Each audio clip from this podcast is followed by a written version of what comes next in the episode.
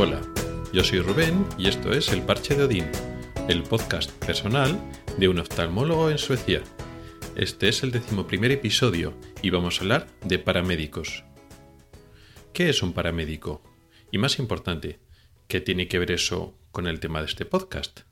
Bueno, es una forma de seguir hablando sobre temas sanitarios. Vamos a hablar de sistemas sanitarios, vamos a continuar ese tema que ya hemos empezado a tocar en otros episodios y vamos a hacer un símil. No vamos a hablar de oftalmología, que es lo habitual, de temas relacionados con mi especialidad, sino vamos a utilizar otro un símil, una comparación con otras cosas que pasan en otros ámbitos del sistema sanitario para entender un poquito diferentes estrategias que utilizan diferentes sistemas sanitarios para abordar un problema global, que es la falta de médicos. O mejor dicho, por una parte la falta física de, médicos que van faltando, sino el mantener esos médicos en los puestos en una demanda cada vez mayor. Me explico.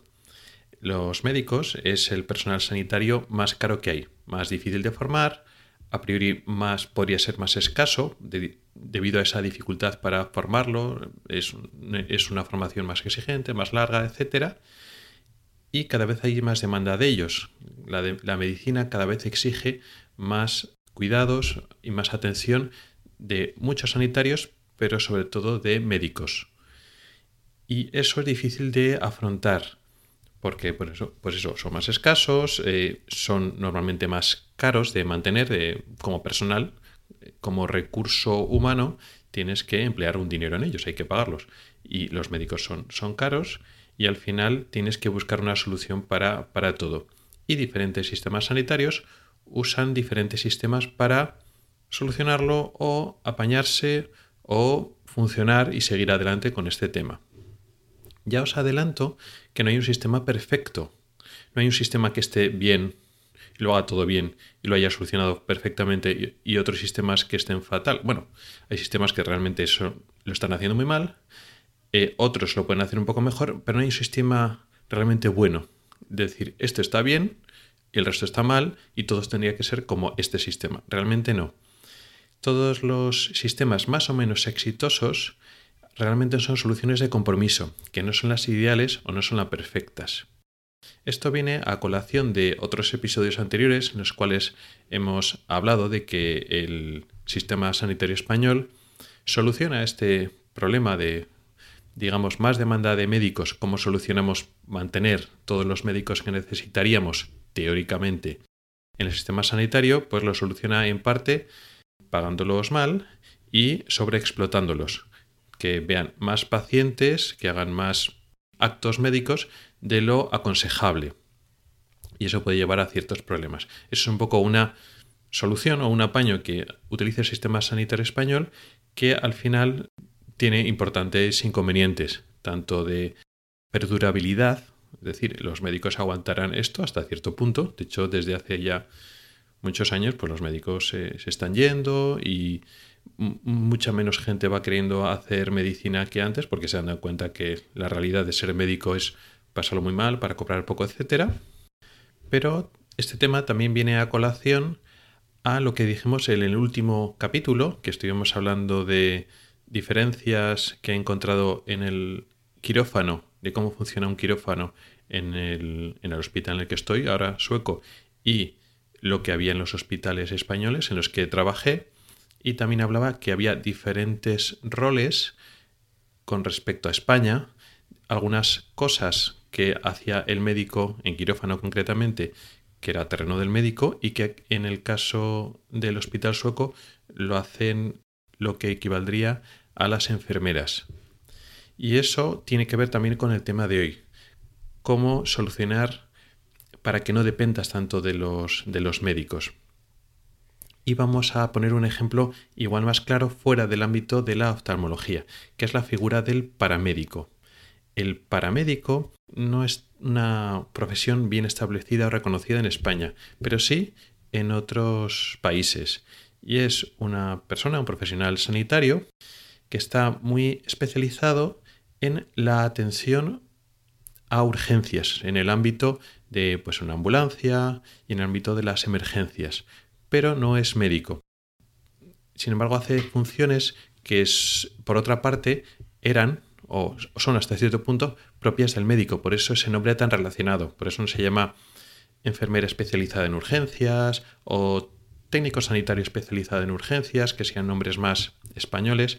En los países donde la figura del paramédico realmente tiene la relevancia o importancia que tiene, se llama así paramédico porque hace funciones propias del médico en ese ámbito de la atención urgente, pero sin ser médicos. ¿Y por qué está eso así? ¿Por qué en, las todas las ambulancias en estos países, vamos a poner los ejemplos típicos de el Reino Unido o Estados Unidos, ¿por qué no tienen médicos en las ambulancias? ¿Y por qué aparece esta figura que hace actos que para un español serían actos médicos? Pues porque no es viable bajo esos sistemas poner médicos en las ambulancias. Es muy caro. ¿Qué es mejor o es peor? Aquí podemos tener la versión o la opinión de los médicos por una parte, de los otros profesionales sanitarios que pueden ganar competencias por otra parte, pero aquí lo importante es la actividad que nosotros realizamos con respecto a la defensa de salud, no lo que queramos como personas, sino lo que hacemos en cuanto a la prevención y a la protección de la salud. De una forma ideal, si por ejemplo tú tienes un problema, un accidente o una enfermedad aguda y te viene a recoger una ambulancia, pues tú puestas a elegir, prefieres que, que este sea un médico de gran experiencia y que tenga mucha formación y competencias en tu enfermedad. De hecho, puestos a soñar y ser utópico y llevar este argumento al absurdo, pues si tienes encima un infarto, pues ya no solo que venga un médico especializado en emergencias en la ambulancia, sino que, que, venga una persona que sepa muchísimo de infartos, que es precisamente lo que te ha dado. Lo cual es absurdo, porque cuando llamas a una ambulancia, pues no sabes lo que hay ni hay en general. Hay excepciones, pero en general, pues viene una ambulancia que puede estar más o menos preparada y no hay médicos especialistas. Y llevar un poco el argumento al absurdo. ¿Qué pasa? Que eso está muy bien, pero no es viable en general porque no puedes eh, mantener un sistema sanitario donde pagas a los médicos lo que tienen que pagar, no les explotas laboralmente e incluso en sistemas sanitarios que son de por sí muy caros como el sistema estadounidense, ni aun con esas se pueden permitir el lujo de tener médicos para todas las ambulancias. Y entonces aparece la figura del paramédico, en el cual tiene una serie de protocolos que actúan más o menos como actuaría un médico, unos protocolos que para el 90% de los casos hacen las cosas que tienen que hacer, de acuerdo a una serie de algoritmos, hasta que llevan al paciente al hospital, y ahí en el hospital hay médicos, y continúan la atención para ese paciente y ya son médicos. ¿Funciona siempre? No, para el 90-95% de los casos sí. ¿Lo ideal sería el otro? Sí. Entonces ese sistema está mal en el que haya paramédicos y habría que abolirlo y poner médicos en todas las ambulancias. Tampoco es viable porque tú lo intentas hacer así y ese sistema sanitario tampoco se va a mantener.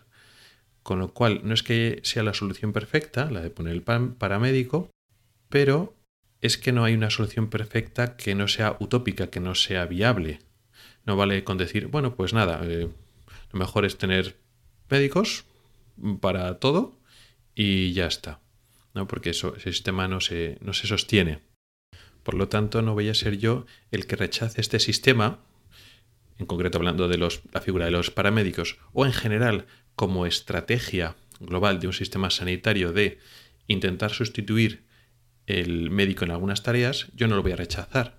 ¿Es siempre el mejor sistema y no hay ningún otro más? Tampoco lo voy a decir. Es un sistema más para intentar llegar a una solución que ninguna va a ser perfecta. Y al final se trata de eso, de actos que de forma utópica dirías, no, no, que lo haga siempre el médico, porque siempre va a haber algún caso concreto que una persona con menos competencias, con menos formación, con menos experiencia, que se meta en esta um, labor que es más intervencionista, que tiene más que ver con el diagnóstico, con el tratamiento de enfermedades, que ya son tareas más auténticamente médicas, se está metiendo en este tema y claro, y al no ser médicos, pues hay cosas que se les pueden escapar, porque no tienen una visión de un médico. Es cierto. Pero claro, hay que también salir de la utopía. no puedes decir, no, pues ya está, pues que esto el labor es del médico y ya está. Y ya habrá médicos. Y no, es que no hay médicos para, para tantas cosas, ¿no? A los médicos que tienes, si los tienes, digamos, ocupados en este tipo de tareas que quizás los podrías eh, solucionar, pues no los tienes para otras cosas. Entonces es una solución de compromiso que me parece, bueno, adecuada. Y lo mismo que hemos hablado del paramédico ocurre también en el ámbito de la atención sanitaria visual en Suecia.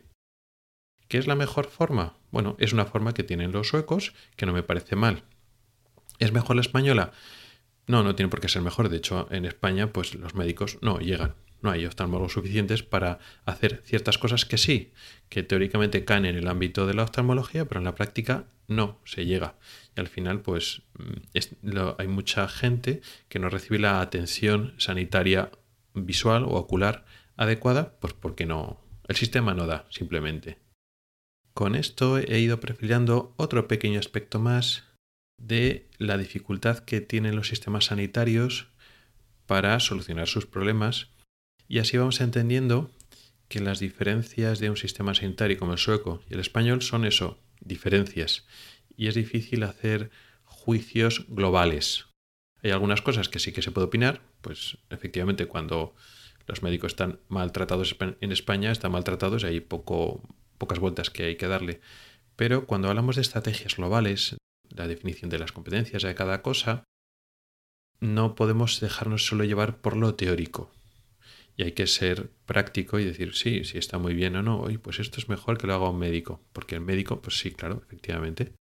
Pero yendo a la práctica, si una implementación más idealista resulta que deja fuera del sistema sanitario o fuera de la atención a mucha gente, esto no funciona y habrá que buscar otras opciones que a priori son más imperfectas, pero cubren mejor a la población.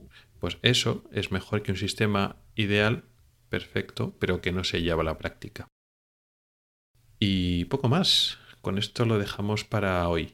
Gracias por el tiempo que has dedicado a escucharme. Puedes contactar conmigo por correo electrónico en elparchedodin.gmail.com o por Twitter en arroba elparchedodin. Puedes preguntar dudas, proponer temas o hacer comentarios. También puedes entrar al grupo de Telegram que se llama igual, arroba elparchedodin. Nos oímos la próxima semana. Hasta el próximo episodio.